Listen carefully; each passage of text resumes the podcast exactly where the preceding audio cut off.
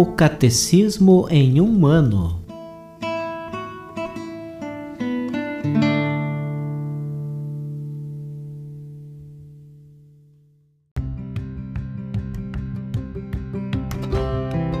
Olá, eu sou Yuri, seminarista da Diocese de Ponta Grossa, Paraná.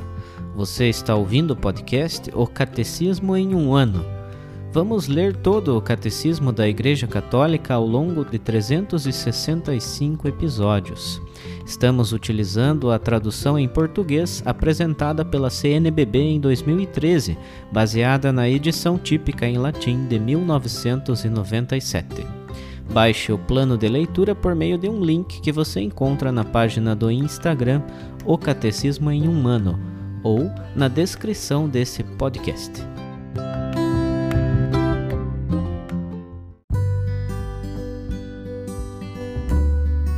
Chegamos ao dia 355 do nosso podcast, O Catecismo em um Ano.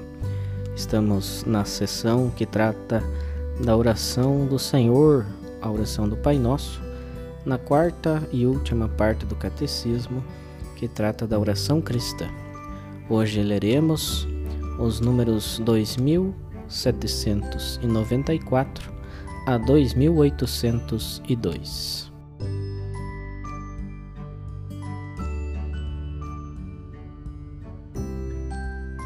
Quarto, que estais no céu. Esta expressão bíblica não significa um lugar ou espaço, mas uma maneira de ser. Não o afastamento de Deus, mas sua majestade. Nosso Pai não está em outro lugar. Ele está para além de tudo quanto possamos conceber a respeito de sua santidade, porque ele é três vezes santo está bem próximo do coração humilde e contrito.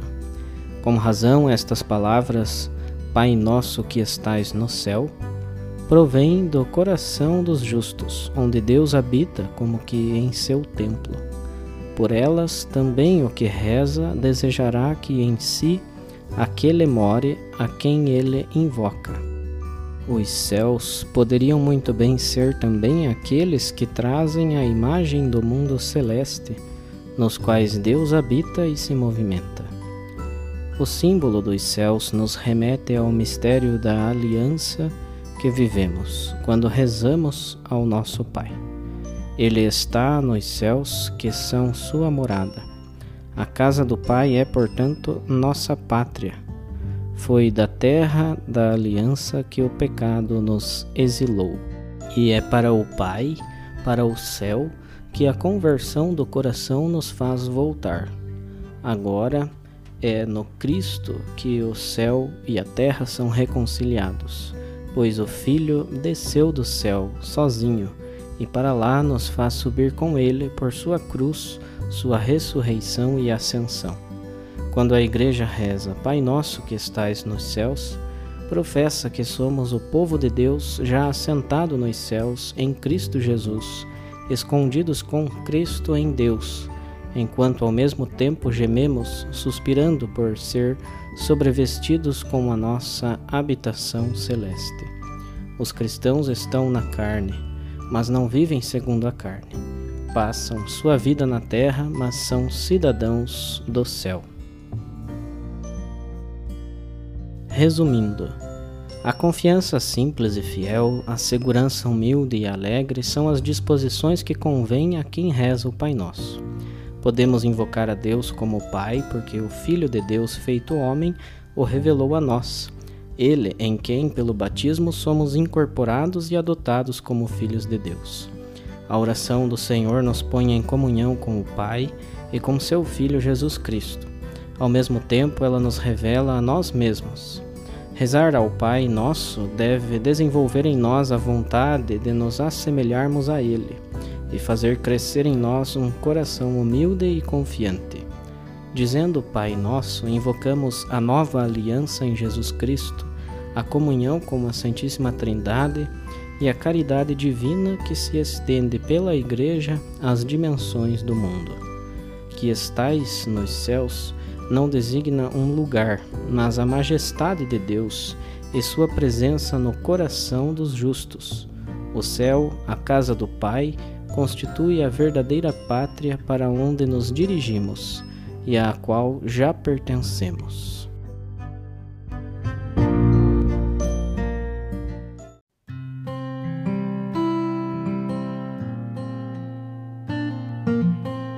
Como um comentário adicional para o dia de hoje, faremos a leitura de uma catequese do Papa Francisco sobre o Pai Nosso. Papa Francisco, Audiência Geral, Sala Paulo VI, quarta-feira, 13 de fevereiro de 2019. Catequese sobre o Pai Nosso 6. Prezados irmãos e irmãs, continuemos o nosso percurso para aprender a rezar cada vez melhor como Jesus nos ensinou. Devemos orar como ele nos ensinou. Ele disse: Quando rezas, entra no silêncio do teu quarto Retira-te do mundo e dirige-te a Deus, chamando-o Pai. Jesus quer que os seus discípulos não sejam como os hipócritas, que rezam permanecendo de pé nas praças para ser admirados pelo povo. Jesus não quer hipocrisia. A verdadeira oração é aquela que se faz no segredo da consciência, do coração, insondável, visível unicamente a Deus. Eu e Deus. Ele evita a falsidade. Com Deus é impossível fingir. É impossível diante de Deus. Não há estratagema que possa funcionar. Deus conhece-nos assim, nos na consciência, e não se pode fingir. Na raiz do diálogo com Deus existe um diálogo silencioso, como o cruzamento de olhares entre duas pessoas que se amam. O homem e Deus cruzam os olhares. E isto é oração: fitar Deus e deixar-se olhar por Deus. Isto é rezar. Mas, Padre, eu não pronuncio palavras. Olha para Deus e deixa-te fitar por Ele. É uma prece, uma bonita oração. Contudo, não obstante a prece do discípulo seja totalmente confidencial, nunca decai no intimismo no segredo da consciência, o cristão não deixa o mundo fora da porta do seu quarto, mas traz no coração as pessoas e as situações, os problemas, tantas questões. Apresenta-as todas na oração. Há uma ausência impressionante no texto do Pai Nosso. Se eu vos perguntasse qual é a ausência impressionante no texto do Pai Nosso, não será fácil responder falta uma palavra. Pensai todos, o que falta no Pai Nosso? Pensai, o que falta? Uma palavra. Uma palavra que nos nossos tempos, mas talvez sempre, todos têm em grande consideração. Qual é a palavra que falta no Pai Nosso, que recitamos todos os dias? Para poupar tempo, dilaei. Falta a palavra eu nunca se diz eu. Jesus ensina a rezar tendo nos lábios, antes de tudo, o vós, porque a oração cristã é diálogo. Santificado seja o vosso nome, venha o vosso reino, seja feita a vossa vontade. Não o meu nome, o meu reino, a minha vontade. Eu não. Não funciona e depois passa para o nós. Toda a segunda parte do Pai Nosso é declinada na primeira pessoa do plural. Dai-nos o nosso pão de cada dia. Perdoai-nos as nossas ofensas. Não nos deixeis cair em tentação. Livrai-nos do mal. Até os pedidos mais elementares do homem, como aquele de ter alimento para saciar a fome, são todos no plural. Na prece cristã, ninguém pede o pão para si mesmo. Dai-me o pão de cada dia. Não. Dai-nos. Suplica-o para todos, para todos os pobres do mundo. Não podemos esquecer isto. Falta a palavra eu. Reza-se como vós e como nós. É um bom ensinamento de Jesus. Não o esqueçais. Por quê? porque no diálogo com Deus não há espaço para o individualismo. Não há ostentação dos próprios problemas como se fôssemos os únicos que sofremos no mundo. Não existe oração elevada a Deus que não seja a prece de uma comunidade de irmãos e irmãs. O nós. Vivemos em comunidade, somos irmãos e irmãs. Constituímos um povo que reza. Nós. Certa vez o capelão de um cárcere fez-me uma pergunta. Diga-me, padre, qual é o contrário de eu? E eu, ingênuo, disse tu. Este é o início da guerra. A palavra oposta a eu é nós, onde existe a paz, todos juntos. Foi um bonito ensinamento que recebi daquele sacerdote. Na oração, o cristão apresenta todas as dificuldades das pessoas que vivem ao seu lado. Quando cai a noite, narra a Deus as dores com as quais se cruzou naquele dia. Põe diante dele muitos rostos, amigos e também hostis. Não os afasta como distrações perigosas. Se não se der conta de que ao seu redor há tantas pessoas que sofrem, se não sentir pena pelas lágrimas dos pobres, se estiver habituado a tudo, então significa que o seu coração, como é? Murcho? Não, pior, é de pedra. Neste caso, é bom suplicar ao Senhor que nos sensibilize com o seu espírito e enterneça o nosso coração. Senhor, enternecei o meu coração. É uma bonita oração Senhor, enternecei o meu coração, a fim de que eu possa entender e responsabilizar-me por todos os problemas, por todas as dores dos outros. Cristo não passou incólume ao lado das misérias do mundo. Cada vez que sentia uma solidão, uma dor do corpo ou do espírito, sentia uma forte compaixão, como as vísceras de uma mãe. Este sentir compaixão não nos esqueçamos desta palavra tão cristã, sentir compaixão, é um dos verbos-chave do Evangelho. É isto que impele o bom samaritano a aproximar-se do homem ferido na beira da estrada, ao contrário dos outros que têm o coração duro. Podemos interrogar-nos: quando rezo, abro-me ao clamor de tantas pessoas próximas e distantes?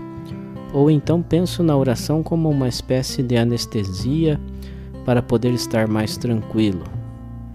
Faço a pergunta, cada um responda a si mesmo. Neste caso, eu seria vítima de um equívoco terrível. Sem dúvida, a minha oração deixaria de ser cristã, porque aquele nós que Jesus nos ensinou me impede de estar em paz sozinho e me faz sentir responsável pelos meus irmãos e irmãs. Existem homens que aparentemente não buscam Deus, mas Jesus faz-nos rezar também por eles, porque Deus procura acima de todos estas pessoas. Jesus não veio para os sadios, mas para os doentes, para os pecadores, ou seja, para todos, porque quem pensa que é sadio, na realidade não o é. Se trabalharmos pela justiça, não nos sintamos melhores do que os outros. O Pai faz nascer o seu sol tanto sobre os bons como sobre os maus. O Pai ama a todos. Aprendamos de Deus que é sempre bom para com todos, contrariamente a nós, que só conseguimos ser bons para com alguns, para com alguém que me agrada. Irmãos e irmãs, santos e pecadores, somos todos irmãos amados pelo mesmo Pai. E no crepúsculo da vida, seremos julgados sobre o amor, sobre o modo como amamos. Não com um amor apenas sentimental, mas compassivo e concreto, segundo a regra evangélica. Não a esqueçais. Todas as vezes que fizestes isto a um destes meus irmãos mais pequeninos, foi a mim mesmo que o fizestes.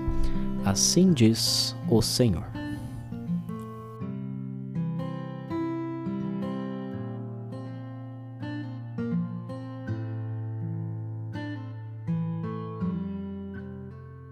Os textos das catequeses papais encontram-se na íntegra no site da Santa Sé, vatican.va.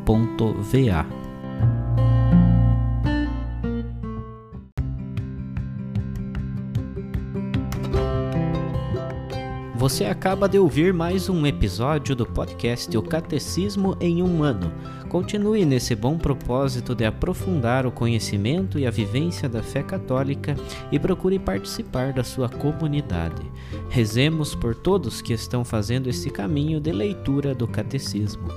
Até amanhã!